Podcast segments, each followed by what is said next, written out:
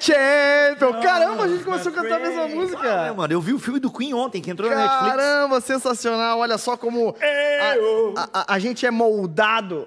Pensei que era uma homenagem ao Real Madrid. Tem alguém, tem alguém é, batendo aqui É o Marcel batendo palma pra nossa cantoria. pra nossa Olha aí. cantoria. Ah, entendi. Eu achei que tava alguém Cara- neste momento em cima do estúdio batendo. Olha Aliás, já estão já tão arrumando o estúdio aqui, porque se não estão arrumando ainda, é porque você não deu o seu superchat. Você não ajudou essa obra já missionária. Já começa o culto Eu já começo, já começo. É. Gente, uma boa noite pra todo mundo. Você que está em casa, fecha aqui, fecha em nós. Boa noite, seja muito bem-vindo a mais um Na Mesa, nesta quinta-feira maravilhosa. Maravilhosa. Rodrigo Bibo de Aquino, Estamos uma boa aqui. noite, meu Boa cara. noite, graças a Deus. Estamos firmes e fortes para um tema importantíssimo aí que precisamos falar sobre. É verdade, meu querido. Pegou um trânsitozinho? Rapaz, Joinville tá complicado. É isso aí. Bora dele Uber aí, galera. Pô, ônibus, é, patinete elétrico, poxa. Ah, os Olha guri aí. estão por nada, É. meu. Fora que ajuda a natureza, né? É, a- A Larissa. solução é transporte coletivo. transporte coletivo de qualidade. e tal. Se bem que o qualidade. de Joinville tem uns tem ar-condicionado, né, cara? Andei sabendo. muito os bom. ônibus. Tem, mas o, a- um sardamento ali de pessoas já acaba com o ar. Então bora patinete elétrico aí, galera. Eu tenho um, ah, muito bom. Recomendo. Olha só. Ó. Larissa Emília Estrada, você. Tá bem? Tá tudo certo? Tô. Tranquilo? Olha o cabelo dela, mano. Ela botou aquele negócio de novo que aumenta o cabelo, ou não? Não. Só pintou mesmo? Só, deu um...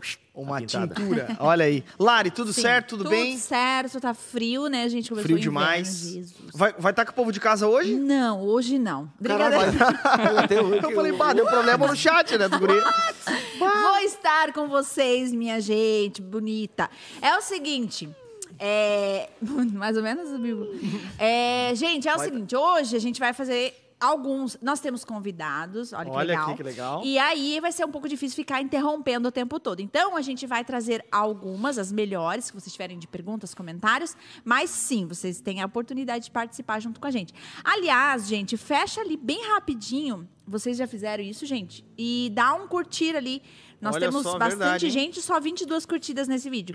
Então curte lá, porque daí a gente vai espalhar esse conteúdo aí pra mais gente. Boa. Muito bem. Boa, boa, Muito boa. top mesmo. Vou dar, dar o curtir aqui, olha só Muito que bacana. top, Hoje o tema é importantíssimo, hein?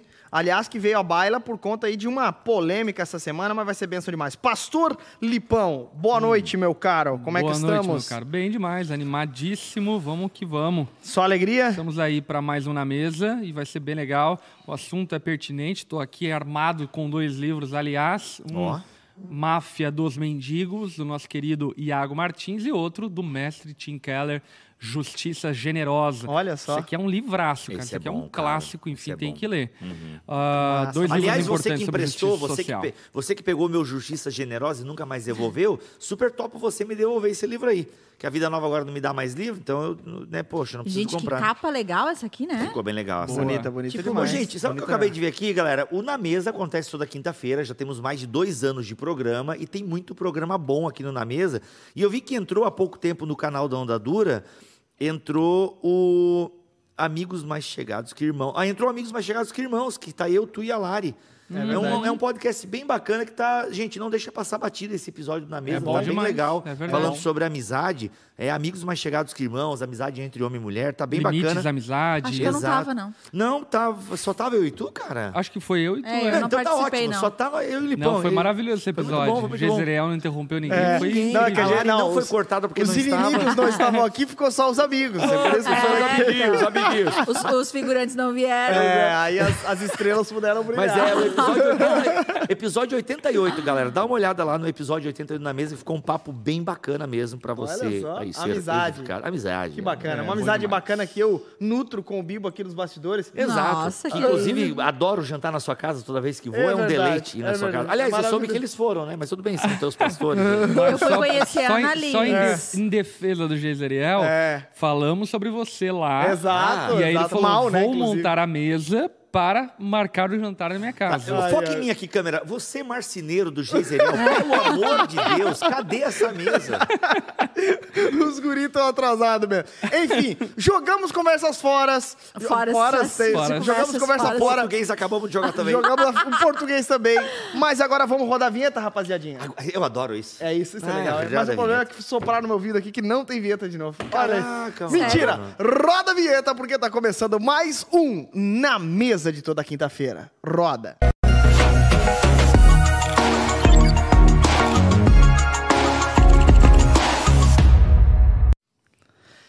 Aquino, Oi. dá o soquinho, rodou a vinheta, finge que estamos cumprimentando agora. nóis, começa Larissa. Estrada, tudo bem? Pastor Lipão. Hoje, um tema importantíssimo, nosso podcast de número... Qual é o número de hoje? O 92, 92. cara. Olha só que bacana. É muito, hein? Ó, tem muita gente que começa e termina e nós estamos aqui firmes e fortes. Termina É no verdade. 93. Nem, to- nem toda quinta a gente tá afim, mas a gente tá aqui. É verdade, É, é, verdade. perseverança. E, na verdade, essa é a marca dos adultos, né? Exato. Eita, exato. adulto faz o que tem que ser feito. Exato. Mesmo bom. não querendo. Exatamente. é Mesmo isso. com frio. Mesmo com frio. Exato, mesmo com frio, verdade.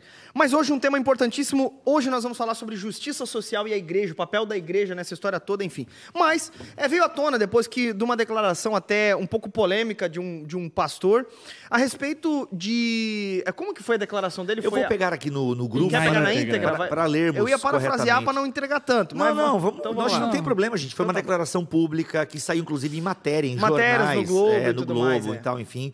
Ah, e uma declaração que né, desperta algumas coisas. Por que, que teve tanta relevância essa declaração? Porque é, o, o Globo publicou, o UOL Tá, publicou. fal- tá faltando matéria pra eles? Exato. Ah, mas eles publicam é, é, Ca- Caetano Veloso atravessa a rua no Leblon, Ah, entendeu? é. Então, Bem, Não, não, é outra. é, Olhando pro nível do Veloso- jornalismo, faz sentido Exato, agora. Exato. É essa, né, que, era, que ficou famosa, famosa, né? que- ficou é bem verdade, famosa. verdade. no Manu- acho que foi, não sei se foi no portal do UOL. Mas enfim, eu não tô com a declaração aqui. Achei, ah, não, peraí, eu tenho um perfil que eu sei onde tem. Mas foi uma declaração. Tá é, lá no nosso grupo lá. não, lá eu botei só a manchete do Globo. Olha aí, eu vou pegar aqui, ó. Ah, tá bom. Carlos. Pois é. Aqui. Tá aqui a declaração, gente. A declaração. Opa! Eita, a declaração é a seguinte. A maioria dos mendigos tem o dever bíblico de passar fome. Essa é a declaração, né? A maioria dos mendigos tem o dever bíblico de passar fome.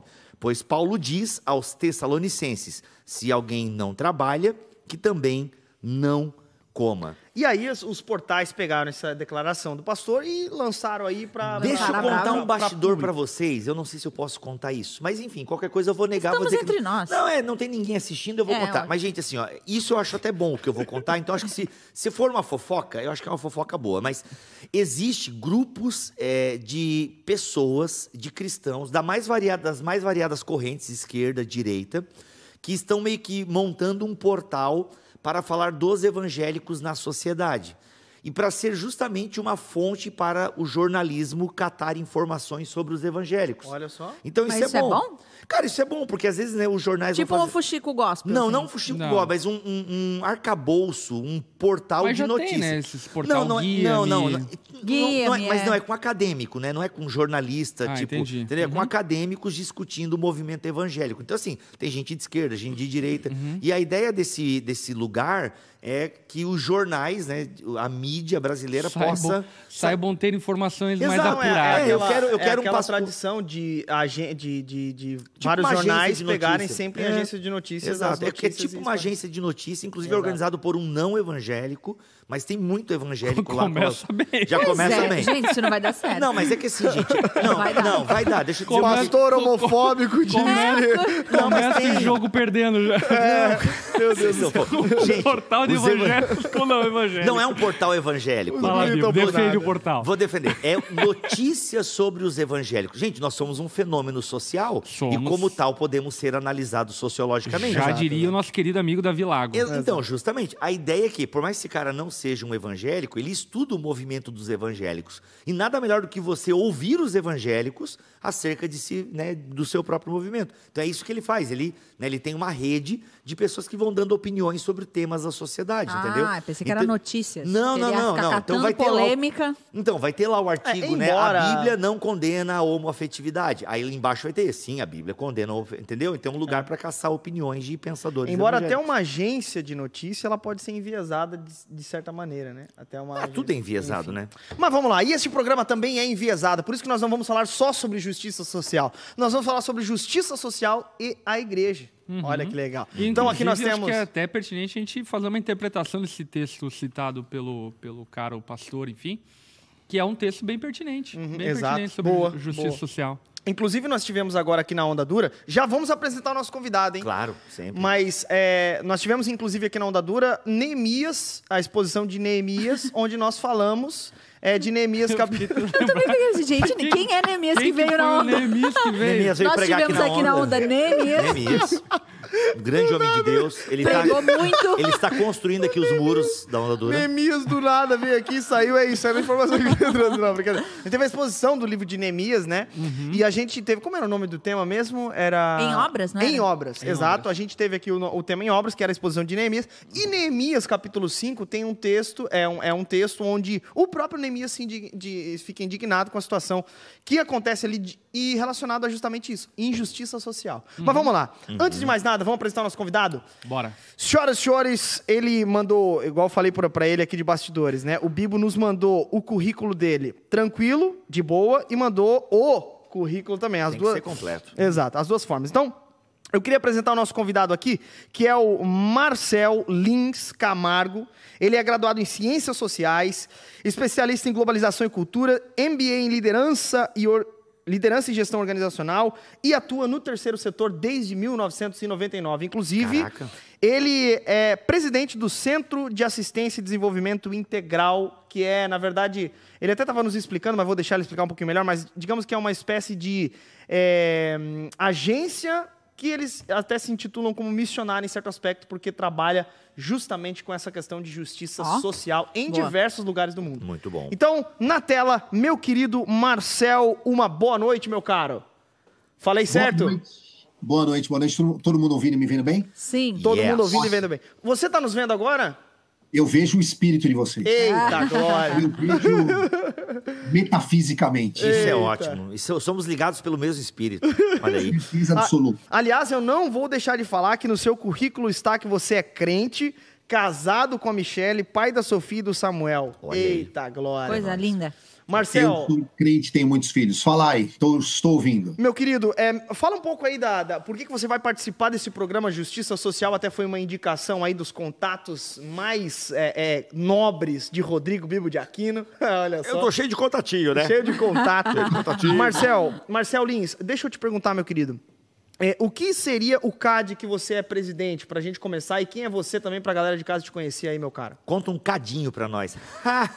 Contarei. É, pessoal, boa noite. Todo mundo que está vendo, boa noite para vocês que estão aqui no programa. Boa noite, meu É, eu cheguei até aqui pelo nosso amigo em comum, o poderoso, glorioso e famosérrimo, uma estrela do mundo, gospel, Igor Miguel, tu vai falar, né? Igor Miguel. Igor Ele fala outro cara, né? Aleatório. É, o Igor, o Igor, que acho que é amigo do Bibo, e enfim, Exato. estamos aqui. Eu sou Marcel, se você nunca ouviu falar em mim, não está perdendo muita coisa, porque longe de pessoas famosas como esses que estão aqui aí nos bastidores aparecendo, é, eu sou Marcel, eu sou, eu sou missionário há muito tempo, lidero hoje essa organização, que é uma organização do terceiro setor, do chamado terceiro setor cristão, que atua desenvolvendo projetos e desenvolvimento em contextos de vulnerabilidade social. É, no Brasil, a gente está em. Nós estamos em oito cidades hoje, é, e a gente tem se especializado em aplicar metodologias e desenvolvimento para, nessa perspectiva, como uma resposta específica da missão para contextos de pobreza. A gente faz isso há um tempinho. Muito bom, muito Que bom. legal, Muito bom, cara. hein? Que bacana, muito bom. Bacana A demais. gente começa pela A gente- declaração para ver o que o Marcel pensa e a partir disso começa a trocar uma isso, ideia. O que que isso, você eu acha? acho que é bacana a gente puxar bem pelo tema que está aí contemporâneo, pra, a- pra, pra dizer. A declaração do cara é que, biblicamente, os mendigos. Devem ele- passar É um fome. devem dever passar bíblico fome. de passar fome. Isso. Tem dever não de trabalha- fome. Depois ele fez uma nota se, se retratando, enfim, a nota eu até achei bem legal a nota que ele Sim, fez sim. se retratando. Mas, Marcel, diz aí, a grosso modo, essa declaração te agrada, cara? Cara, não. E eu estava aqui nos bastidores lembrando é, uma, alguma coisa. E eu vou ler. Posso ler rapidinho uma, uma citação de um, negócio, de um Pode. cara que eu gosto bastante? É um diálogo entre duas pessoas. Depois eu dou, falo de onde veio até. E um deles está dizendo que uma- um sujeito merece morrer. Ele fala assim: agora, de qualquer modo, ele é mau. É um inimigo, merece a morte. E aí o outro responde para essa pessoa no diálogo do livro: merece? Ouço dizer que sim. Muitos dos muitos que vivem merecem a morte e alguns que morrem merecem viver. Você pode dar-lhes vida? Então não seja tão ávido para julgar e condenar alguém à morte, pois mesmo os muitos sábios não conseguem ver os dois lados. É, eu acho que a pessoa que fez essa de- essa declaração, no mínimo, ela poderia ler um pouquinho mais de fantasia cristã e aprender um pouco com Gandalf a respeito dessa ideia de merecimento, de quem que tem que passar fome, etc. Falar um negócio sobre, falar uma, dar uma declaração desse tipo é no mínimo desconhecer, assim, é, totalmente a realidade de pobreza que o Brasil está imerso e desconhecer, talvez, olhando, lembrando que eu estou olhando aqui a declaração isolada. Exato. É, exato, exato. Friamente. Muito essa Não é um declaração. juízo de valor isolada- à pessoa, né? Sim, essa declaração isolada está desconectada com o espírito dessa citação que eu fiz aqui, apesar de o tema ser pena de morte, entre o diálogo entre o Gandalf e o Bilbo no Senhor dos Anéis, o primeiro volume, da noção de graça e misericórdia de Deus. Porque é, de cara a gente é jogado como cristão na realidade da natureza do Deus que a gente serve. E imediatamente a gente é lançado de cara em relação à situação de miséria que milhares de brasileiros se encontram. Então, nós, como os cristãos, nos perguntariam como nós poderíamos ser uma expressão dessa misericórdia extraordinária de Deus, dessa graça extraordinária de Deus, para essa multidão de pessoas vítimas ou submetidas à situação de pobreza e vulnerabilidade. Quem reflete sobre a natureza de Deus e a realidade da pobreza e miséria no Brasil, não tem como fazer uma declaração como essa. De cara eu falaria assim, é uma, ela é equivocada pelo simples fato de sair de um ambiente cristão, que um ambiente cristão não declararia algo desse tipo. Lembrando. A Não, Fala, continua- não, eu ia falar o seguinte, que a declaração, a gente está falando aqui declaração isolada, só porque depois o autor dessa frase fez uma nota. É porque Exato. a declaração é só aquilo mesmo. A né? declaração ela não é aquela isolada, a declaração é só essa mesmo. É, então, no fundo, exato. não é que a declaração é isolada, ele quis falar o que ele falou, Uhum. tanto que depois ele faz uma nota bem maior, mas o teor da nota mantém a declaração ativa. Não, é isso mesmo. Uhum. É- é- eu estou falando aqui de pessoas que não querem trabalhar. E esses que não querem trabalhar Que têm que passar coma. fome, que não comam, porque Paulo diz isso. Uhum. né? Então, assim, ele faz uma declaração maior É, mas eu acho que daí entra um problema é, de qual grupo ele está falando, né? Não, daí ele até Porque- fala na nota os grupos de miseráveis que habilitam, né? Os três tipos de pobre e tal, dos miseráveis que merecem ser visitados, merecem ser assistidos. A, a nota dele é muito boa e é como um pastor É, eu- deve fazer teologia pública. A Agora, nota eu achei muito boa, quando a gente quer fazer uma teologia pública para ganhar like, para somente causar um alvoroço, aí essa declaração curta é, é um tweet, basicamente, Aham. totalmente É um infeliz. Clickbait É um forte. clickbait forte que faz uma péssima teologia pública, porque é isso que vai parar no jornal. Né? O trabalho do Marcel não para no Jornal Globo. Né? Então, assim, não, o que vai parar é uma declaração infeliz. Né? E é, É, isso que ele quis falar. Né? Então, não é nem questão de isolada, mas continua lá, Marcel. Eu acho, não, só pegar o teu gancho aqui, viu? Eu acho o seguinte: isso tudo poderia ser a pauta de um próximo encontro desse com gente especializada sobre é, o papel da igreja nas mídias sociais. Eita, Porque rapaz, a sacada de marketing dele Sim. Foi sensacional. Eu comentava anteriormente que eu nunca tinha ouvido falar no sujeito, eu nem sabia que existia o sujeito. Uhum. E agora tá todo mundo que é nossa audiência querendo saber que raio de declaração é essa. Gente, parabéns. Acertou. É igual quando a gente falou do filme do. do, do, do- É. Ô, mas, mas eu acho que é a mesma vibe da pegada do, do, do, do título do, do livro do Iago também. É a máfia dos mendigos. Não, porque Tá, o não, Iago mas- fala da máfia dos Calma, mendigos não, no exato, livro. mas calma. Mas, E explica ah, o que Não, que é. mas, mas peraí, mas o, cara que tem um- uma declaração, por exemplo, nesse mesmo teor, utilizaria tranquilamente um- o título do, do livro do Iago. Tipo, eu quero dizer isso, entende? Não tô falando que o livro fala sobre isso, tá? Não tô falando. É porque Mas, mas a, a, a- É porque o que o pastor fez foi Iago- refutar o que ele mesmo falou, né? Então, ali não. Mas, Gente, ok? Máfia peraí, dos é, mendigos. marketing digital, galera. Eu acho que assim, é, é claro que esse programa tem a ver com a pauta que ela- essa declaração suscita, obviamente. Exato, exato. Mas para mim o pacote do, do irmão lá é marketing digital puro. É isso aí. E ele foi bem sucedido, parabéns para ele. Mas voltando para a pauta nossa, Vamos voltar para a pauta Ah. nossa. Esquece a declaração que só foi o trampolim para nós falarmos sobre justiça social e por que É. que isso não é coisa da esquerda. Vai, brincadeira. porque a gente vive num país que Não, conforme... mas é isso mesmo, é. É isso mesmo, eu vou avançar. A gente vive num país que, conforme as estatísticas otimistas, a gente está batendo quase 30 milhões de indivíduos brasileiros vivendo, no mínimo, na linha da pobreza. Quando eu falo que eu moro num lugar, num país, num território, onde cerca de 30 milhões de indivíduos estão, na melhor das hipóteses, na linha da pobreza, essa realidade já, des- já se desloca para além de qualquer tipo de reducionismo de discurso de direita, esquerda, etc. É, Seria, se a gente tivesse dois neurônios, eu já, eu já entenderia que é uma pauta é relevante por si só do ponto de vista da estatística, Da beleza? estatística, perfeito. É, Ô, Marcel, tá estatística. e até estatisticamente falando, né? Defina para a audiência, acho que é legal, é, o que é a linha da pobreza, né? Para a gente ter uma dimensão do, do, do- do problema que isso é, né? É a galera que vive com até. Aqui, ó. É, vivem com até 246 reais por mês Jesus. de renda familiar. Misericórdia. Esse seria a É, melhor ou das se- hipóteses. É, não, é, é, uma- é um desastre. Quando, eu- quando eu citei esse número, eu estou pegando aqui rapidinho, fiz a consulta no site da CNN, que estava aqui no final da pandemia. Essa matéria é de 2021, abril de 2021. Naquela ocasião, eram 27 milhões de pessoas que, segundo o levantamento da Getúlio Vargas, que viviam com valor de 246 reais ou 43 é, dólares por mês, que é cerca de Misericórdia. mais de um dólar por dia. Olha E, só. e o- e outra Ah, coisa, eu- você tem noção de onde que se concentra um maior número? É, não tem essa informação para te dar. Não, só falando em qual região do Brasil? Qual região do Brasil é? Até a última informa- informação que eu tinha, Norte e Nordeste era onde se concentrava as maiores, os, os menores indicadores sociais. Eu Chegou- até, até na, na, na pregação que eu, que eu fiz sobre Neemias 5, eu estava fazendo um comparativo entre problemas daquele tempo e problemas que ainda existem hoje, né? Um desses é, é- é a fome, é a fome, né? E eu, eu peguei alguns dados bem recentes, assim. Um entre quatro brasileiros nos últimos quatro anos, de acordo com dados da Organização das Nações Unidas, sofreu com o problema da fome. Isso significa, não é que o cara passou necessariamente fome, mas ele vive em insegurança alimentar. Ele vive em insegurança alimentar. Sem saber se vai ter. É, exato. E tem outros problemas envolvidos, como, por exemplo, até a qualidade da alimentação do cara, por exemplo.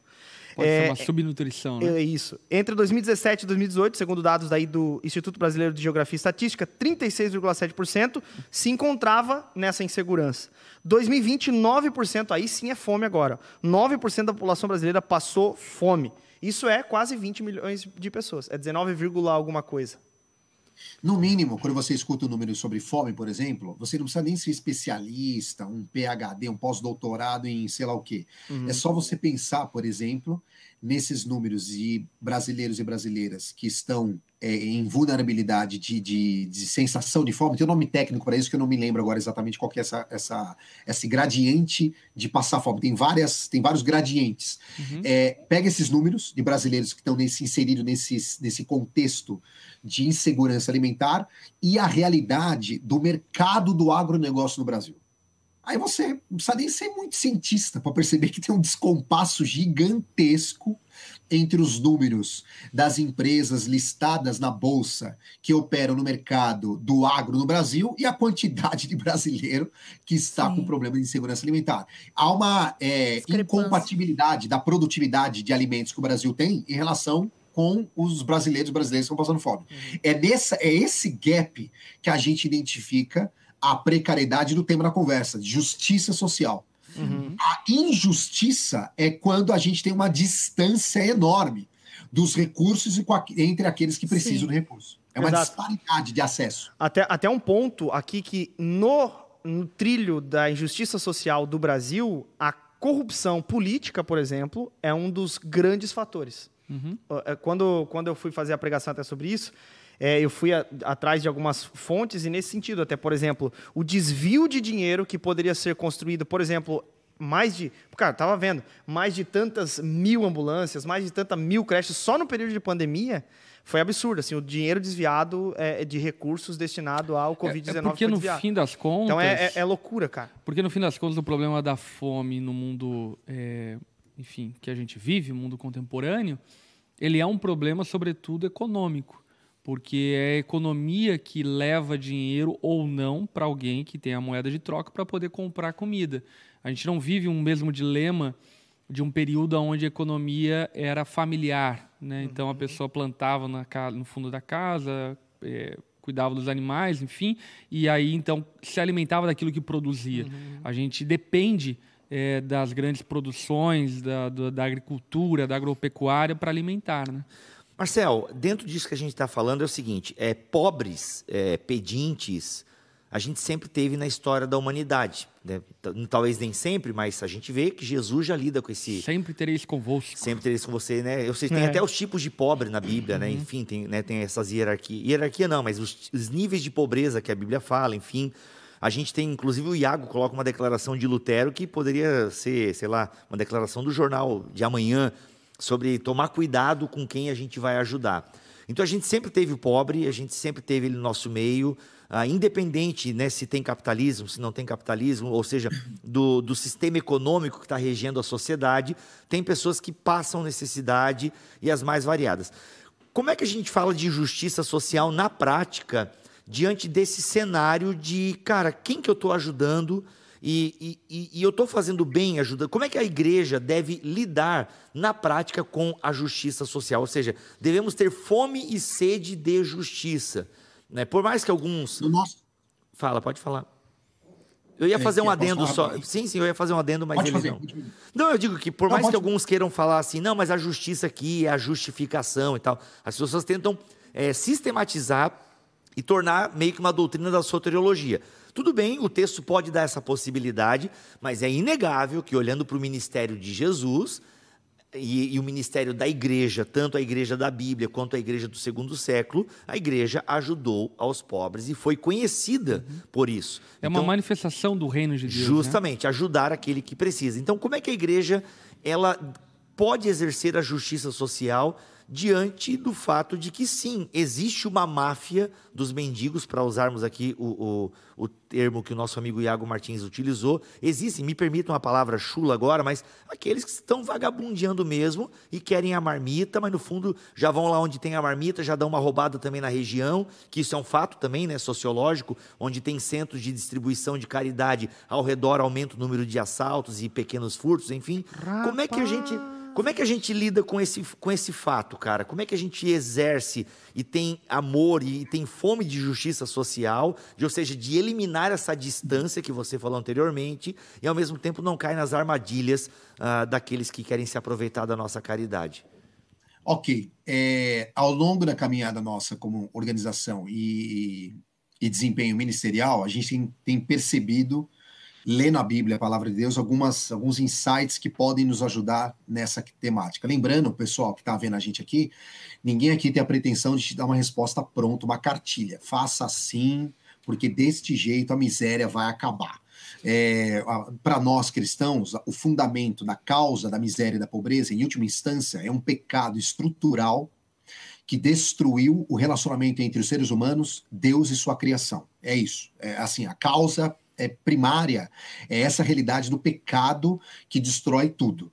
Então, a partir desse raciocínio, a gente reflete sobre as temáticas. A, a, uma outra coisa que a gente sempre trabalha nas formações que o CAD oferece é que a ação social cristã é uma, ela é uma ação social sábia.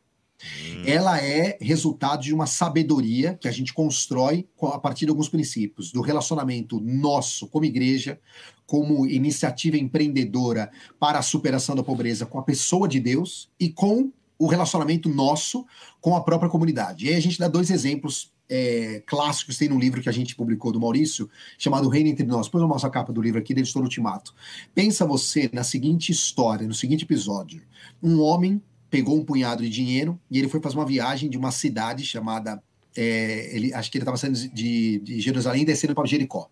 Lembra essa história? E ele, no meio do caminho, ele é assaltado. Ele é assaltado, os bandidos vagabundos roubam ele e largam ele e jogaram na beira do caminho. Aí passa os religiosos, não falam nada, e passa o samaritano, vai lá, ajuda o cara e recupera ele, etc. Aí tem uma outra história que Jesus contou também. Tinha um jovem herdeiro, tomou toda a grana do pai, sai para Gandaia, torra tudo, fica pobre e vai parar na beira do buraco comendo comida de porco. Lembrando que comer comida de porco para judeu era uma desgraça, tem todo o simbolismo, a realidade simbólica horrorosa do nível de miséria que esse personagem do filho pródigo é descrito. Se você tirasse uma foto do homem na beira do caminho assaltado, na história do bom samaritano, e uma foto do jovem comendo bolota de porco, na história do filho pródigo, colocasse a foto dos dois pobres e miseráveis, esteticamente não teria muita diferença. Caraca. Os dois eram pobres, os dois perderam Muito tudo. Bom. E a abordagem de solução para o problema da pobreza é radicalmente diferente. Uhum. Na abordagem que Jesus escreve no Bom Samaritano, o bom samaritano aborda o homem pobre, assaltado na beira do caminho, e faz tudo por ele. Paga a conta dele, dá remédio, põe o cara na montaria dele, leva pro hospital, fala assim: tá aqui o meu cartão, passa no meu nome que eu vou pagar toda a conta desse cabra, uhum. porque é assim. Na abordagem que Jesus escreve no filho pródigo, o pai não faz absolutamente nada. Segundo o texto bíblico, o pai espera o filho cair em si. Ah. Ele não faz nada, ele só está esperando alguma coisa acontecer Uhum. a consciência daquele filho sujeito pobre, miserável, igual o outro cara, para que ele retorne ao relacionamento com o pai. Qual que é a diferença crucial, estruturante desses episódios? A diferença, pessoal, é a história. Conhecer a São história. Dois pobres, são dois pobres. Imagine você se a gente se juntasse aqui entre nós e falasse assim: vamos criar um programa de cesta básica para entregar lá pro filho pródigo. Aí a gente ia lá todo feliz. Tá Tinha- aqui, filho tinha ia pródigo, atrapalhar o filho pródigo. Cara, a gente ia ser, um des... ia ser uma desgraça total e uma desgraça, falando uma linguagem bem evangélica, ia ser um estorvo pro mover de Deus na vida daquele sujeito, né? Uhum. Segundo aquela história. Sim. Tipo assim, a gente ia estar atravessando tudo errado. Falei, cara, o cara tem, tem- A gente tem que esperar ele cair em si. Olhando para a nossa realidade como igreja, o primeiro insight que a gente tira desses episódios que Jesus mesmo coloca é que a igreja de Jesus precisa conhecer o seu contexto. Se relacionar com o seu contexto, porque a partir do relacionamento Uhum. a gente vai discernir onde ajudar e onde não ajudar e como isso vai ser feito. Quando a gente fala em desenvolvimento comunitário ou ações de desenvolvimento, a gente diz, a gente diz o seguinte: o mais difícil de você aprender num contexto de pobreza, pessoal, não é o que fazer, é o que não fazer. Uhum. Cara, a pobreza se apresenta, num primeiro momento, como uma realidade óbvia. Eu olho para uma realidade de favela e digo assim: é óbvio que esse bando de pobre precisa de cesta básica, de emprego, de trabalho com criança. É óbvio que precisa a polícia entrar e matar esses traficantes, alguém diria, não é? Prender todo mundo, acabar com o tráfico. E de repente, eu me lembro da história de um, um profeta que acessa uma família pobre e a mulher está numa miséria terrível e ele pergunta assim: o que, que você tem na sua casa? E a mulher fala: meu, eu não tenho nada em casa. Ele diz assim: não, mas me fale mais. Aí a mulher fala assim: ah, eu tenho nada, mas eu tenho aqui dois potes de azeite. Aí ele fala: ah, então é com esse pote de azeite que a gente vai empreender um processo produtivo e vamos criar uma empresa onde você vai vender azeite, vai pagar sua dívida e vai gerar um negócio que vai sustentar você e teus filhos. Uhum. Nessa experiência de diálogo entre o profeta e a mulher pobre, a gente percebe que a ação cristã ou ação movida pelo caráter de Deus é uma ação que vai além da obviedade da pobreza. A pobreza não é um dado óbvio. A fala que a gente está citando, que a maioria é de vagabundo, etc., é uma fala que incorre, entre outros erros, é entender que o fenômeno morador de rua é óbvio. Não é óbvio, gente. É- é- pode ser qualquer coisa, mas longe de óbvio. Uhum. Como é que eu vou falar de obvi- obviedade numa problemática como o Brasil, de milhares de, de pessoas na pobreza? Não há uma obviedade quando a gente aborda a temática da pobreza. Então, igreja que está vendo a gente aqui, você que é de igreja, conheça o Deus que a gente serve, como ele expressa a misericórdia dele na Bíblia. Quem tem, quem tá tem afinidade com essa graça e com esse Deus de misericórdia, não tem como não se engajar em ações de misericórdia no seu próprio contexto, com sabedoria, conhecendo, se relacionando com o povo, que é isso que Jesus fez por mim e por você. E aqui eu tô dando spoiler direto de Graça Gene- Generosa do Tim Keller, você vai ler lá e você vai ver exatamente o que eu Bom demais, tá aqui na minha mão, inclusive. Aliás, gostei de você, Marcelo. Muito bom, enfim, o que você falou. E acredito que esse é o princípio elementar da misericórdia e da justiça, né? Que tem a ver com você colocar-se no lugar do outro, empatia. E não se constrói um caminho de empatia sem que você se relacione, sem que você crie conexão. E isso é muito interessante porque também é um, um dado prático da forma como nós fazemos ação social dentro da nossa igreja. Por exemplo, ah, nós tínhamos um período onde levantávamos cestas básicas e assim por diante e doávamos a reveria, cestas básicas e assim por diante, ao máximo de pessoas que podíamos fazê-lo. E isso é nobre, não, não tem como deixar de falar que não é nobre. É, é óbvio que é nobre. Porém, isso, não conhecendo a história das pessoas, faz com que potencialize problemas.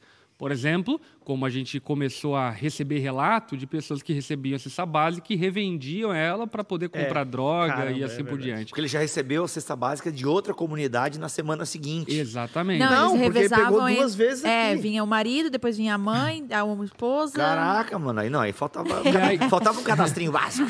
E aí, não, mas a gente tinha Mas cadastro. Tinha, tinha cada um. Mas aí o que nós começamos a fazer foi o quê? Gente, é, e a Julinha tem muito mérito nisso, que é a nossa líder na ação social do Hope aqui na nossa igreja, né? E ela começou então a entrevistar as famílias, levantar cadastro das famílias e ajudar de maneira mais assertiva as famílias. Uh, inclusive, por exemplo, dando, ao invés de uma cesta básica, um vale mensal, onde a pessoa, dado o dia do mês, vem até a igreja e ela Mercado escolhe, a partir daquele vale, eh, os ingredientes, o- os, as, as coisas. Ela faz enfim, compra, faz né? compras. No mercado solidário. Uhum. Exatamente, para poder levar para casa dela. E aí, enfim, toda uma estrutura com psicólogos, com ah, pessoas de diversas áreas de atuação dentro da nossa igreja, para tentar, de alguma forma, fazer com que aquela família, e aí é uma meta, não dependa da, da cesta básica dentro de um período de tempo estabelecido pelo Ministério, Uhum. de acordo com a- o background, de acordo com a realidade de cada família. Muito bom. Então, a fala do Marcel é muito bacana nesse sentido, no sentido de que, de fato, é, quando nós é, fazemos justiça social, a gente pre- pre- precisa ter a intenção final de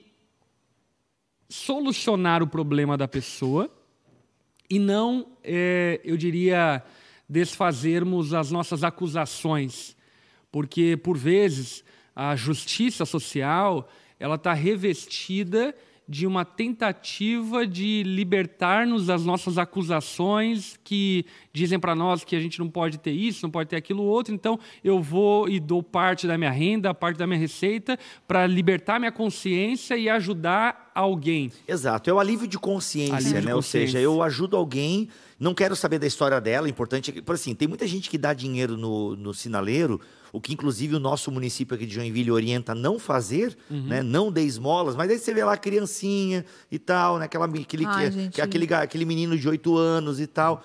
Pô, cê- só que assim, no fundo você não está ajudando essa. Eu não sei, queria ver contigo isso, Marcelo, até uma questão de justiça social na prática. Porque tem, é. tem muita gente assim, não. Aí chega depende Natal. muito, né, cara? Porque assim, por sempre exemplo, o, o município Não, mas daí é comida. O né? município de Joinville, ele sugere isso porque Joinville tem um trabalho forte política, é, com CAPS e assim por diante para prestar esse tipo de suporte para moradores de rua e pedintes e tudo mais.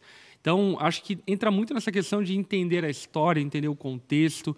Normalmente, por exemplo, existem famílias que ficam no mesmo semáforo durante semanas, então você pode construir uma espécie de relacionamento no sentido de entender a história, o porquê que aquela pessoa está ali. Agora, de fato, eu acho que essa ajuda indiscriminada e essa ajuda meio como libertação de consciência, ela pode, por fim, ser mais nociva do que de fato uma ajuda, Total, né? total. Mas é- é, tem esse discernimento, né, Marco? Como é que a gente adquire esse discernimento, né? De agir com discernimento, querido? Como é que a gente pode ser assertivo, mas ao mesmo tempo não alimentar né, aquele que se aproveita da nossa caridade? Não só se aproveita da nossa caridade, mas se aproveita também desse nosso desejo de, ok, eu ajudei o próximo, eu fiz a caridade, tá tudo bem. É, de novo, eu vou retomar aqui algumas é, ideias e um monte de coisas que vocês falaram aqui que é importante a gente lembrar. A ação social cristã, ela é tem um lastro na pessoa de Deus. Ponto. Ela é sábia, ela considera, ela escuta o outro, ela escuta a história do outro e ela se percebe como instrumento de Deus para a administração da justiça de Deus naquela relação. Beleza? Então, dito isso, que a gente quer dizer que a gente faz o que faz porque Deus é assim. E aqui alguns é, é, considerações. Eu, ainda mais eu que venho de tradição pentecostal, é óbvio que em alguma realidade você pode estar no teu farol e de repente você vê uma criança pedindo dinheiro e você sabe que Deus está falando, vai lá e dá dinheiro para aquela criança. Aí você fala, meu, mas não tem uma razão assim óbvia de dar dinheiro. Mas Deus está falando, não, vai lá, dá dinheiro, ou dá, sei lá, dá uma comida. Então você é, existe espaço para esse tipo de abordagem. É, nessa, nessa, nessa, nesse tema da nossa resposta para o problema da pobreza. Mas não é só isso. Uhum. Existem várias outras. O que a gente sugere, o que a gente entende que é necessário é a Igreja de Jesus compreender como a própria cidade funciona. Existe uma série de mecanismos de políticas públicas que eu e você sustentamos com nossos recursos, etc., que devem, devem chegar nessa família que você está me dizendo, na rua, em Joinville e em qualquer outra grande capital. O que nos falta é que eu, como cidadão, não conheço os equipamentos da Política Nacional da Assistência que eu sustento, eu banco, que são o Centro de Referência da Assistência Social, que é o um nome, estou dando um nome uhum. de um equipamento público que nem tem escola, existem os Centros de Referência da Assistência Social, bancados por mim e por você, que nem tem um posto de saúde. Sabe o posto de saúde? Então, existe o posto de saúde, entre aspas, da política da assistência. Existe o equipamento do Sistema Único de Saúde, que a gente chama posto de saúde. Existe um outro equipamento público do Sistema Único da Assistência Social, nome técnico disso, que se chama Centro de Referência da Assistência Social. Existe uma equipe, igualzinho, existe uma equipe de médico, enfermeiro, agentes comunitários de saúde lá no posto, esperando você para levar a tua criança para vacinar.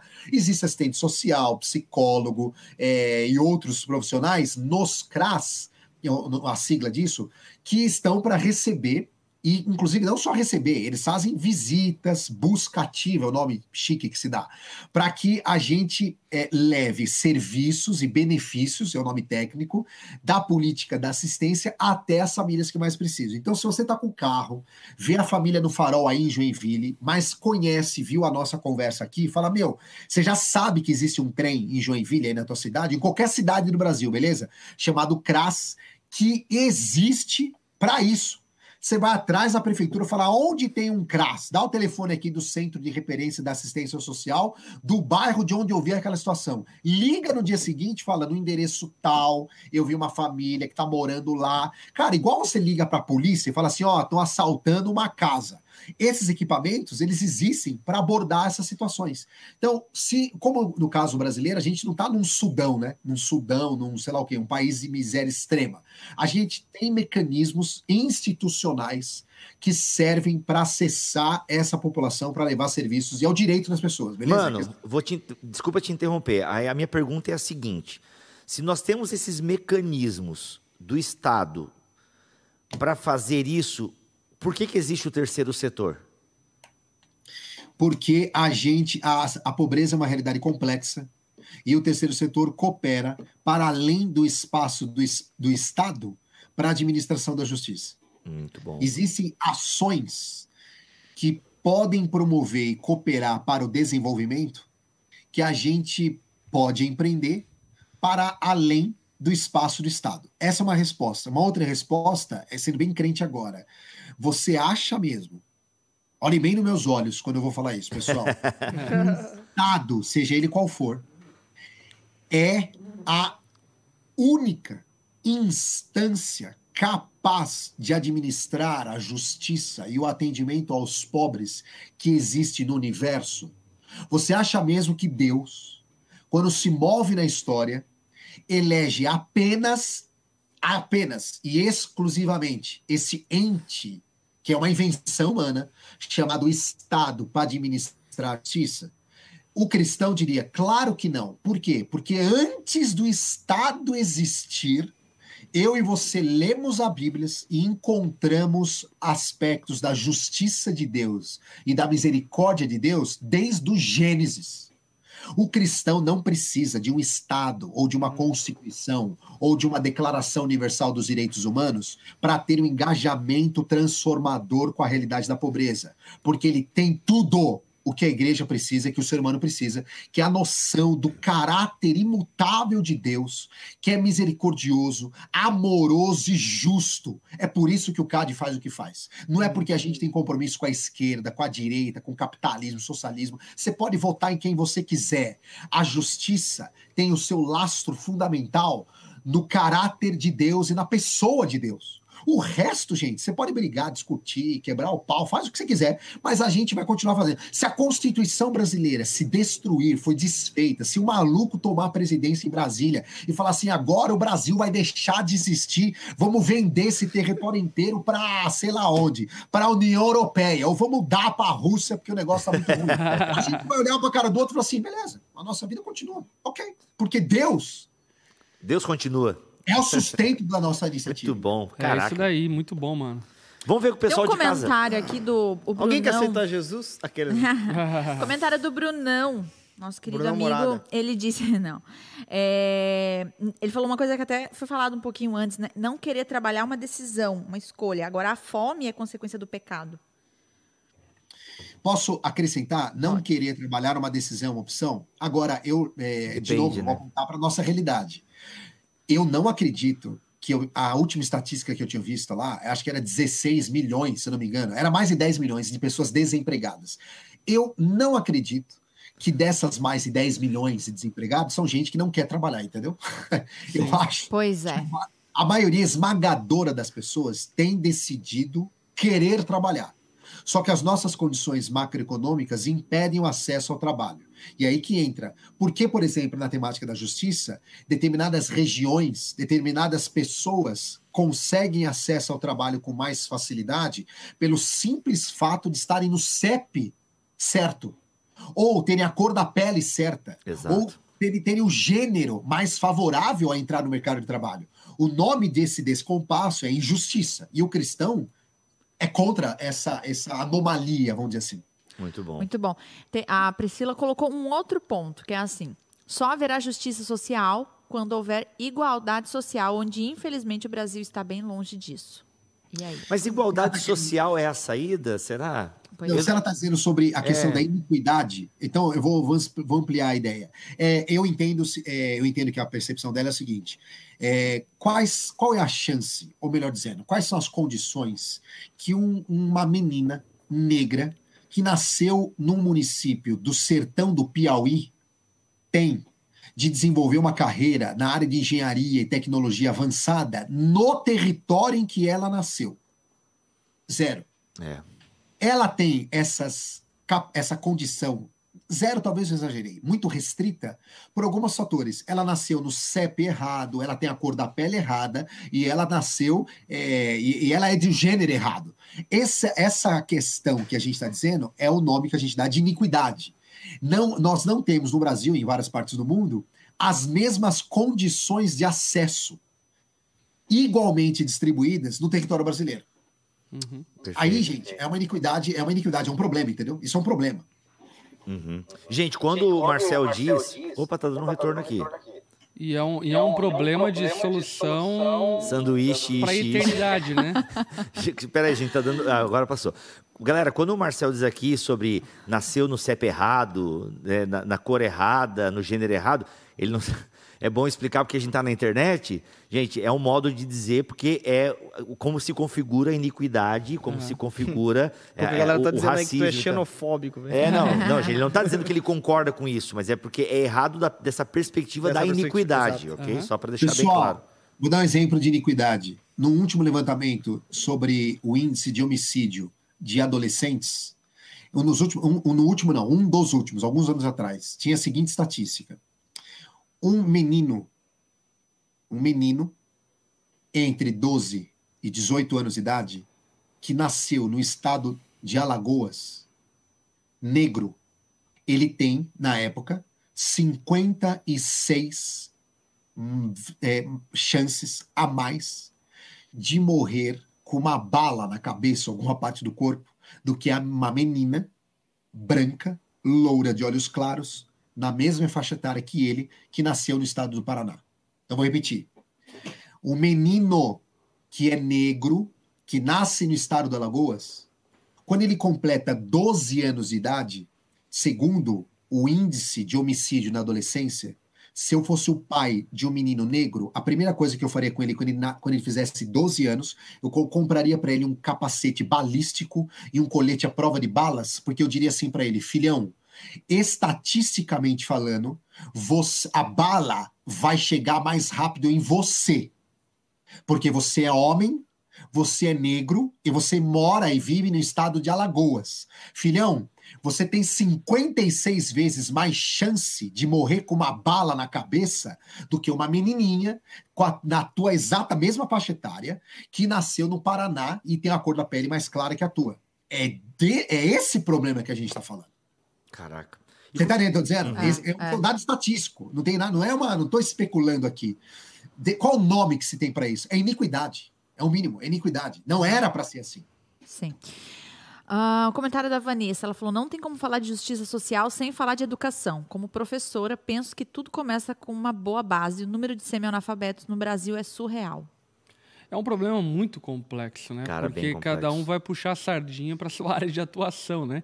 Porque ele poderia falar também que é um problema teológico, um problema econômico, um problema administrativo, um problema político e por aí vai.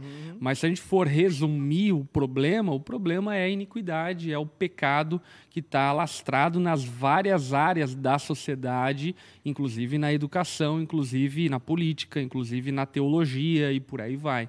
Então, como a gente responde a esse problema é que eu acredito que é a igreja que precisa, de alguma forma, enquanto eh, não instituição eh, propriamente dito, mas enquanto eh, povo de Deus, precisa, de alguma forma, responder a, a esse problema a partir de uma transformação genuína de si, ao ponto de as suas boas obras não serem apenas é, um desfile para os outros verem, mas algo é, concreto no sentido de abençoar o próximo e estender amor àquele que está à sua volta. Né? E começa por entender o contexto e entender as necessidades, porque, por exemplo, a gente fala sobre, sei lá, oferecer emprego para quem não tem emprego. Ok, mas quem não tem emprego talvez também não tenha uma subnutrição e se tiver um emprego não vai conseguir render no emprego que deveria render e vai ser demitido daqui dois meses.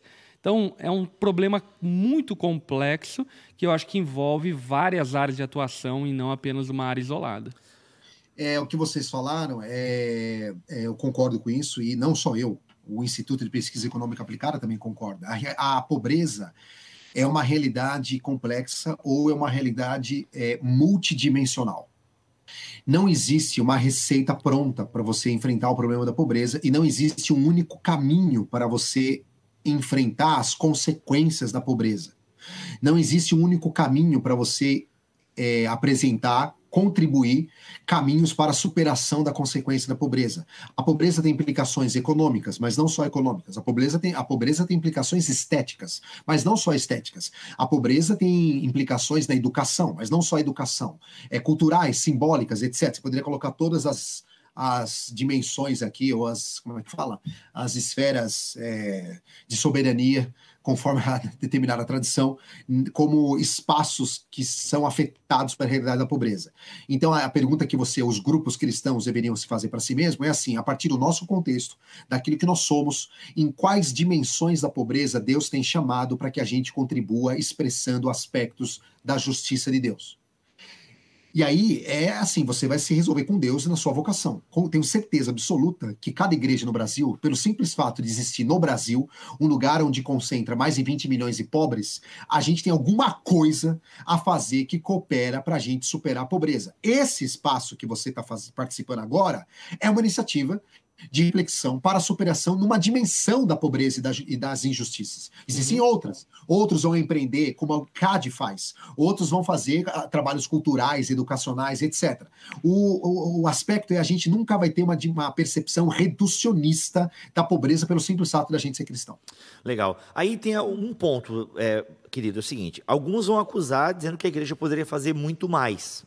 E eu acho que todos nós aqui concordamos que a igreja de Jesus poderia fazer mais para diminuir essa distância, para diminuir essa injustiça. Afinal, o número de evangélicos. Isso porque eu vou considerar só os protestantes, ainda que eu considere né, católicos irmãos em Cristo, vou considerar aqui só os evangélicos na minha fala. O número de evangélicos cresce no Brasil e isso não reflete no isso não reflete na desigualdade, ou seja, nós crescemos e a desigualdade continua quase a mesma coisa. Então isso é um fato o número de evangélicos está crescendo, mas as desigualdades continuam e até aumentam. Beleza. Agora, eu queria ser um pouco é, é, otimista aqui e falar de coisa boa. A gente sabe que tem, as demandas estão aí, mas eu também não posso dizer, como por exemplo o nosso amigo, né, o, agora você veio, man, né, como ele foi o num programa, é, o Janho foi num programa e falou que a igreja não faz nada e tal, não sei o que, não sei o que lá. Peraí, não, pera, não. A, a, igreja poderia fazer mais? Poderia. Marcel, mas, mas diz... tu sabe quem é o Janho, Marcel? Ah, tu tá perdendo? meu. Não, não, o Jan é um cara aqui do sul e tal, que ficou bem famoso, que fala Tá te todo perdendo. Nicolas Cagezinho. Tu já deve ter visto alguma coisa na rede social. Ei, tá todo Nicolas Cagezinho. Mas se não tá vendo também, cara, continua ajudando o pobre que não tá perdendo nada. o, que, é- o, o que- ou seja, dizer que a igreja não faz nada também, pera, pera lá um pouquinho, né? Pera lá um é pouquinho. É um Para lá um pouquinho. histórico. É, também não, não dá Para pra lá dizer. um pouquinho. É, pera lá um pouquinho. Agora, poderíamos fazer mais. Beleza, já sabemos que poderíamos fazer mais e, e já temos aqui nesse podcast uma dica de como podemos fazer mais. Agora, eu queria que você falasse um pouquinho de, de boas ações que você sabe tanto do CAD, pode falar um pouquinho de alguma ação que vocês estão realizando e qual o impacto que essa ação de vocês teve na vida de uma comunidade, de um, de, um determinado grupo de pessoas, outras que você conhece, porque eu não quero ficar sair desse programa na bad. Eu quero, não, ok, eu pertenço a uma igreja que está fazendo alguma coisa, ainda que eu possa fazer muito mais. Pessoal, é, só na pandemia, eu acho que a gente. Eu não tenho nenhum dado estatístico para isso, por isso que eu vou falar, eu acho. Vozes A da minha- cabeça são a fonte. E Eu acho que a gente só não mergulhou nas trevas total por conta da capilaridade extraordinária da Igreja de Jesus, Amém. onde você encontra um templo evangélico em qualquer quebrada, É seja isso. ele qualquer tradição. E quando a crise bateu na nossa porta, esse, esse DNA que os cristãos têm desde a época de Roma, de servir os mais pobres e vulneráveis, ou aqueles que estavam na iminência de morrer, no caso de Roma era, era categórico, né? Veio à tona e nós asseguramos é, informalmente, isso vai ser estudado com certeza, uma ampla rede de proteção e promoção de assistência social e de garantia dos direitos informal, na maioria dos casos talvez invisível, que foi ela que não permitiu que o Brasil fosse para a bancarrota generalizada em termos do impacto da pobreza. Você deve ter visto muita coisa na televisão, de grandes empresas, grupos doando bilhões, e glória a Deus, aleluia. Mas em alguns rincões e quebradas, foi você e eu, como membro do Corpo de Cristo, que organizou entre uma galera, meu, vamos dar uma caixa de ovo pro João É aqui na minha rua. Meu, irmãos entre nós, eu fui alvo dessa misericórdia. Gente que me ligou e falou assim: Marcel, vou te dar, uma, dá um número da sua conta. Você é missionário, então eu vou te dar uma oferta. Acho que vocês, vocês que estão aí organizando esse evento devem ter passado por isso. Ou doando ou recebendo, ou uma grande, uma grande Com cadeia, certeza. um ciclo de generosidade cristã Uhum. que não passa pela, pela, pela buro- burocracia do Estado, que não é. aparece nas estatísticas do IBGE, que não vai dar conta. O, Instituto de Pesquisa Econômica Aplicada não vai ter instrumento eh, de levantamento de dados para mapear 100% disso que aconteceu. Porque há um movimento invisível pautado na justiça de Deus e na organicidade da igreja. Então, di- disso tudo, assim, só de caras, pensa aí, lembra? Quanta cesta básica você deve ter dado, ou recebeu, ou você viu a galera se movimentando. Então, isso é um, é um exemplo claro, evidente. O CAD é uma organização especializada em desenvolver projetos desse tipo, que começou em 1994 com como muitas ações sociais cristãs começam como o CAD começou. Um grupo de dois, dois irmãos da área da educação física foram para a periferia de Curitiba. O Maurício Cunha, que é o fundador do CAD, estava tinha uma área grande, tinha um campo de futebol. Os caras começaram ofertando aula de futebol duas vezes por semana para crianças da periferia de Curitiba. Bombou de criança.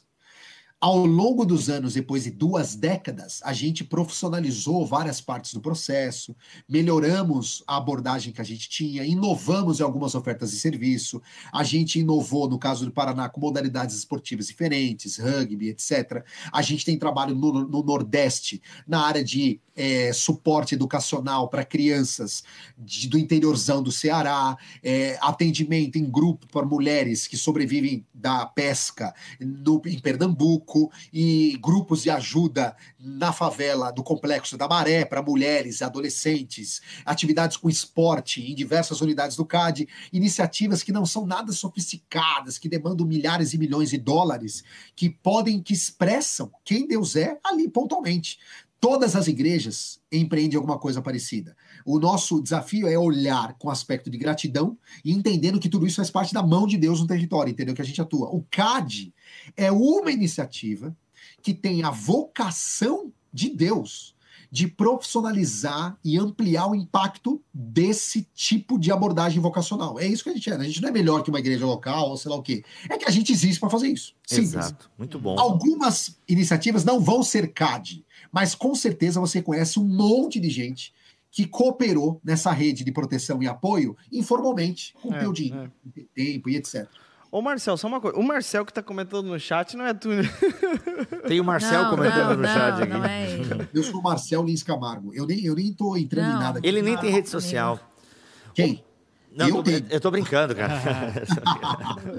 Aliás, tem que passar, Mas- né, pra galera. Mas acho que a, a fala, a fala do Marcelo é muito feliz, até porque eu acho que é, enaltece algo que por vezes nós ignoramos, que é a organicidade da igreja, no sentido mais livre, no sentido de o cristão que tem consciência de justiça e essa justiça começa na casa dele, pela forma como ele trata os filhos, trata os parentes, trata o pai que está, enfim, debilitado, a mãe que está adoecida e assim por diante, enfim, mas que se estende também para o coletivo do corpo de Cristo que manifesta ações reparatórias, ações eh, construtivas, solucionativas, enfim, em vários ambientes.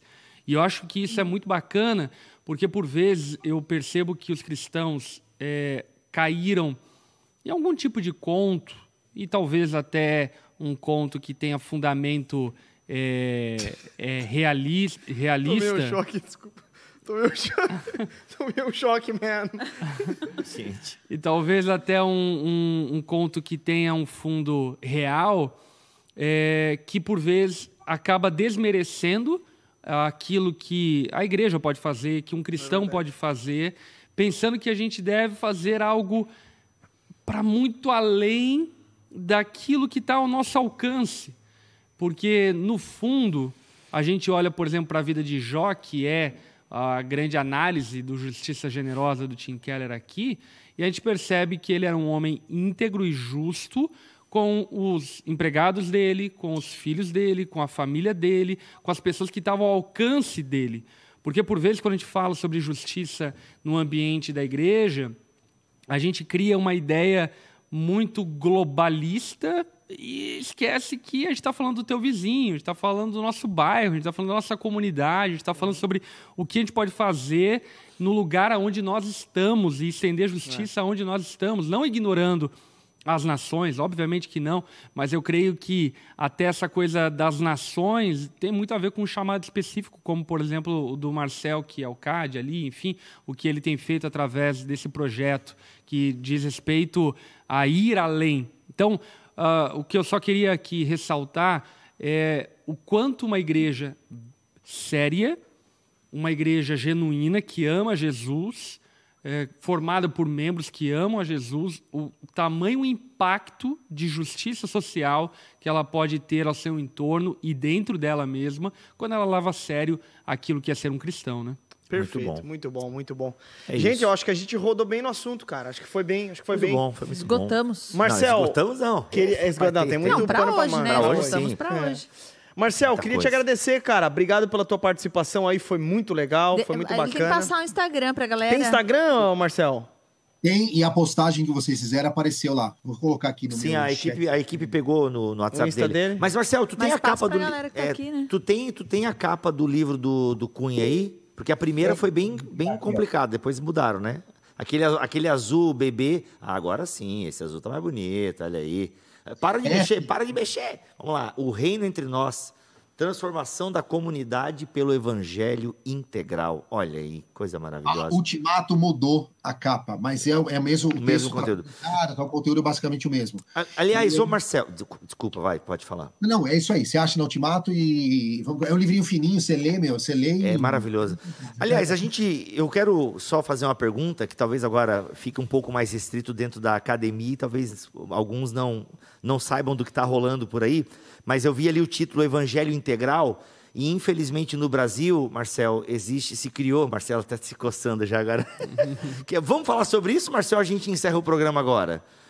É, Tu, tu que manda. falar. Aqui, a Vamos. gente, aqui a gente não foge da raia. Muito bom, garoto. É assim que eu A gosto. gente vai pro pau com a faca nos dentes. É isso Fala. aí. Não, porque se criou um- um- uma, uma coisa falsa, na minha opinião, sobre, ah, porque a teologia da missão integral, ah, porque é integral. Eles vão lá, eles ajudam o pobre, mas não falam do evangelho.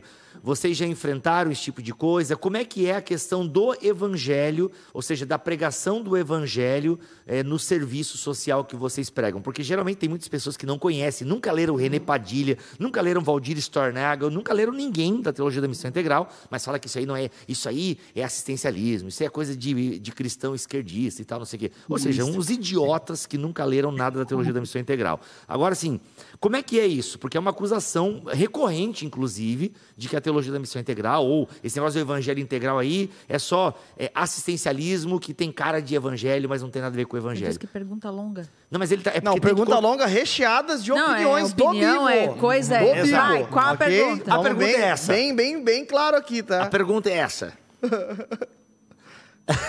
Ele nem sabe, tu falou Cara, tanto que ele nem sabe. O Bibo deu a opinião Eu dele, acho. é isso. Vai, ele só queria um espaço pra opinião. Bibo, Bibo, o que eu acho dessa, do uso da expressão integral, é isso? Você po- É, eu ia dizer que o pessoal acusa ah, o evangelho integral de que, na verdade, não se prega o evangelho, só dá a cesta básica e é isso. Não se prega Tá. o evangelho. É o que o pessoal Tá. acusa aí. Pronto. O, eu, vou, eu vou dar várias, vou fazer vários apontamentos. Alguns deles são irônicos, eu já peço perdão de cara aqui para você que está nos escutando e nos vendo, e para vocês também que me convidaram gentilmente para participar dessa mesa de debate honrada. Numa perspectiva mais irônica. Pessoal, vocês não acham que às vezes no púlpito de uma igreja se prega tudo menos o evangelho? Ué, É. o Acontece. risco, o risco de uma organização ou de uma iniciativa que existe para entregar atividades de superação à pobreza, de escorregar na sua prática e entregar qualquer coisa menos o evangelho é igual ao risco que temos de irmos numa igreja e, vi- a gente participar de um show, de um entretenimento, de um evento gospel, de um evento sei Sim. lá o quê, e ter várias coisas menos o evangelho.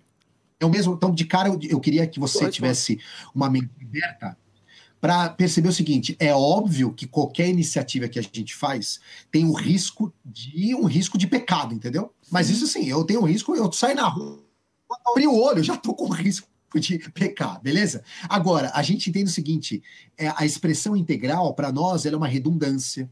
Se Hélio, ele aponta para as intenções originais de Deus para a sua criação.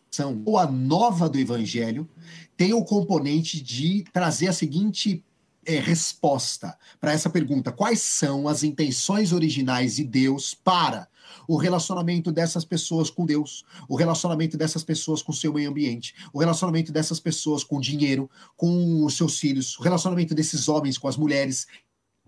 Parte da grande escopo da missão e do evangelho.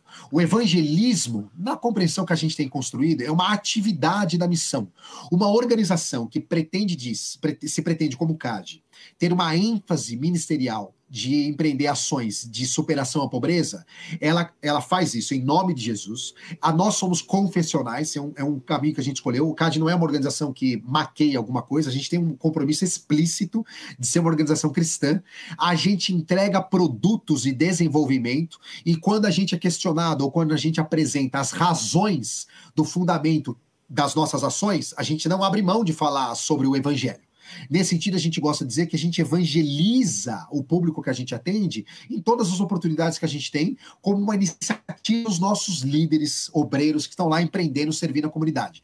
A entrega específica dos nossos projetos não é, nesse, não é que a pessoa se converta à fé evangélica. A entrega específica é que ela tenha uma experiência esportiva transformadora, que ela entenda sobre educação. A gente abriu um laboratório de robótica numa das nossas unidades. Aquele laboratório de robótica não existe para evangelizar as crianças, elas virem crente, mas a gente faz o que faz por causa do evangelho. E quando alguma criança pergunta por que, que tem a foto do Hyman, do Einstein, do Steve Jobs, a gente responde porque a gente crê num Deus que criou a matemática, que quer ter um relacionamento com você e quer te inspirar a ter um relacionamento com todo o campo da criação, inclusive da matemática. E é por isso que a gente faz o que faz. Você Uau. entendeu o que eu tô dizendo? Perfeito. Isso, pessoal, é o poder do evangelho.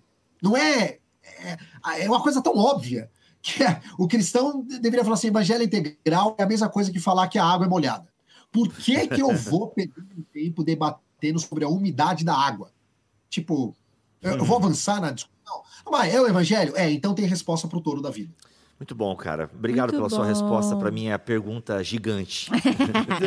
Dois minutos de pergunta. Ótima resposta. A Vanessa falou que tem que botar caracteres para a pergunta. Boa, boa, boa colocação, Vanessa. Gente, é, Marcel, queremos te agradecer, cara, pela tua presença aqui. Obrigado, parabéns pelo trabalho aí também, cara, em todos os, os âmbitos que vocês estão inseridos aí com o CAD. Obrigado mesmo. E eu acho que é isso. Querem dar tchau pra ele também ou vão deixar o senhor dar tchau, mal educado? Não, Marcel, tamo junto. Eu despedindo do cara. Eu, tu e o Igor no Tadinho. próximo BTcast a gente se fala. Vamos levar esse Com assunto pra certeza. frente. É nóis. Pessoal, muito obrigado pelo Ah, convite. já tá roubando Você- fonte, é, Bibo? Que fonte? Eu que trouxe, eu que trouxe a fonte pra cá, irmão. Que isso? Ele, ele, Pô, é isso aí.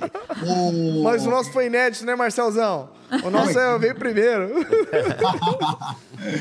Pessoal, obrigado pelo convite. Conte sempre comigo no que precisar e naquilo que eu puder contribuir. Você que está nos ouvindo, assistindo, etc., eu quero que você saia daqui com a seguinte conclusão. A respeito de todas as teorias e lambanças que você vai escutar sobre as, por exemplo, qual é a ênfase do Estado, da economia, do mercado no papel na superação dos problemas da pobreza ou no desenvolvimento, na perspectiva cristã, a gente não abre mão da seguinte certeza: é o evangelho que transforma tudo. O capitalismo vai passar, a economia é uma experiência cultural com prazo de validade, tudo isso vai para o buraco. E o dia que tudo isso for para o buraco, saibam que é a mensagem do evangelho que transforma todas as coisas. Transformou você, transforma eu e quer transformar as comunidades, É a isso aí. educação, a cultura, a ciência, a economia, etc. É isso. você bom. pode ter esquecido tudo que a gente falou. Parabéns. Esquece de tudo, esquece meu nome, inclusive. Mas não esqueça dessa centralidade transformadora, que é o Evangelho de Jesus que transforma tudo. Tamo junto, tamo Muito obrigado. bom. É nóis. Obrigado, Valeu, querido. Marcel. Valeu, Marcelzão. Valeu. Muito obrigado. Top, hein? Obrigado, Valeu. E foi o primeiro convidado que olhou pra Valeu. câmera, Não né, gente? aquilo. Muito obrigado. Foi o primeiro convidado que olhou pra câmera, hein? Exato, Bom, exato. muito bom. Verdade, verdade. Bacana muito bom. demais. Gente, Bacana. gostei. Bibão, foi bom, hein, cara? Foi bom, claro que foi, cara. Baita Sempre é bom. convidado, hein? Claro. eu- as minhas fontes, né? Igor Miguel, a gente convidou algumas pessoas que não puderam estar. E o Igor falou, cara, eu conheço um cara que é crente e trabalha exatamente com isso que vocês querem abordar. Mandei aquele WhatsApp maroto.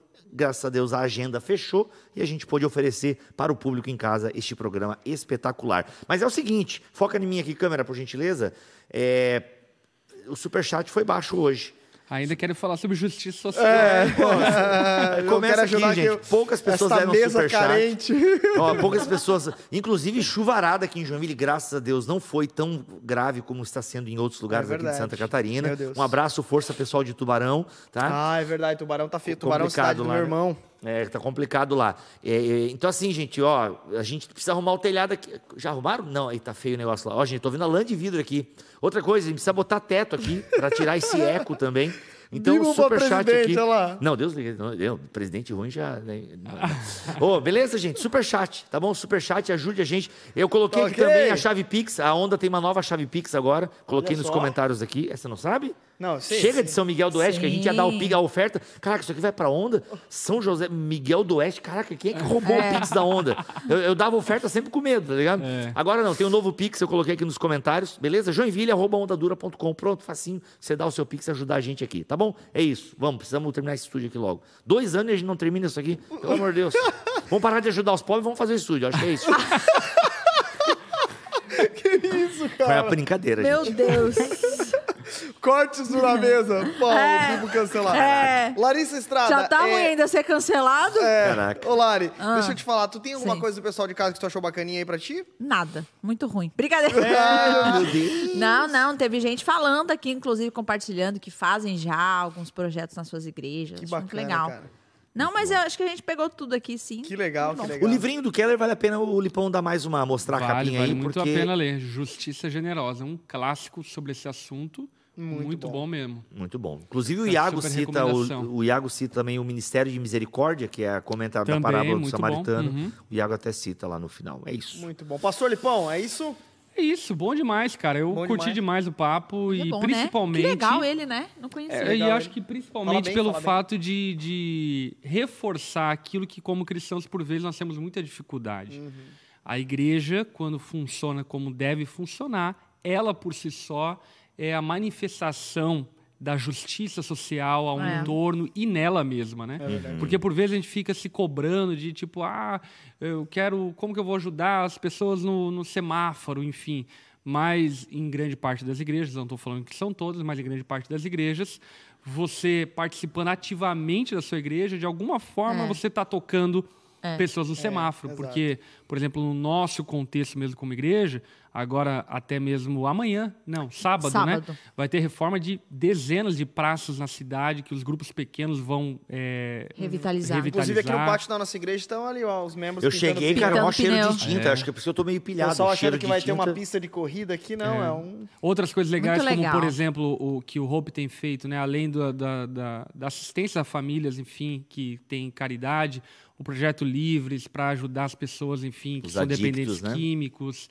Ah, um outro projeto que também está saindo aí do, do forno, né? Que é a reforma de casas, É junto com parcerias, enfim, com algumas empresas de Joinville. Tem uma parada de Maravilha. RH também que o Hope faz, né? Sim, Não sei sim. quanto tempo. De emprego, fica- de né? Cara, emprego. Sabia, Feira né, de que empregos. o Hope, no, no primeiro semestre do, do- da pandemia, a gente conseguiu empregar 500 pessoas, cara. Caraca, mano, é isso. É isso. Por isso que eu digo, gente, é isso.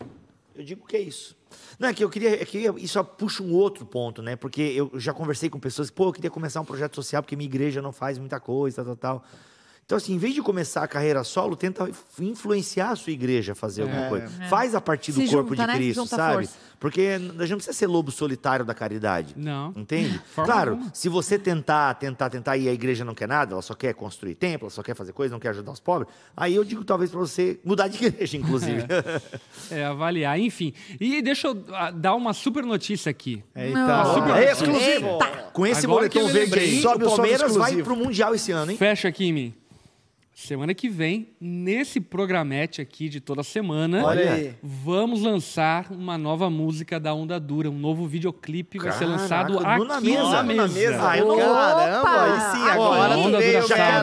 Eu não, eu- gente, eu não vou Aqui. estar. A gente vai fazer um react, né, cara? do- Pois do é, eu não vou estar, ali. mas chame o cantor que tá cantando para estar aqui no meu lugar. Pois agora, podemos Ó, falar sobre adoração. Eu Adoração, não sei se ele tem agenda pra isso, mas. Ah, porque eu Então- também não sei se a gente tem então já, tradução pra então isso. já tradutor fica pra aqui o convite, né? Semana que vem, no programa Na Olha aí. Mesa, vamos lançar uma nova música, uma nova canção, Que bacana. um videoclipe aí da, Onda Dura Sound. Muito bom. bacana. Estarei em E além do mais, Conferência Onda Dura chegando. Conferência É verdade. da Dura, dia Você que é 16, membro da Onda 17, Dura 18. tem que estar aqui.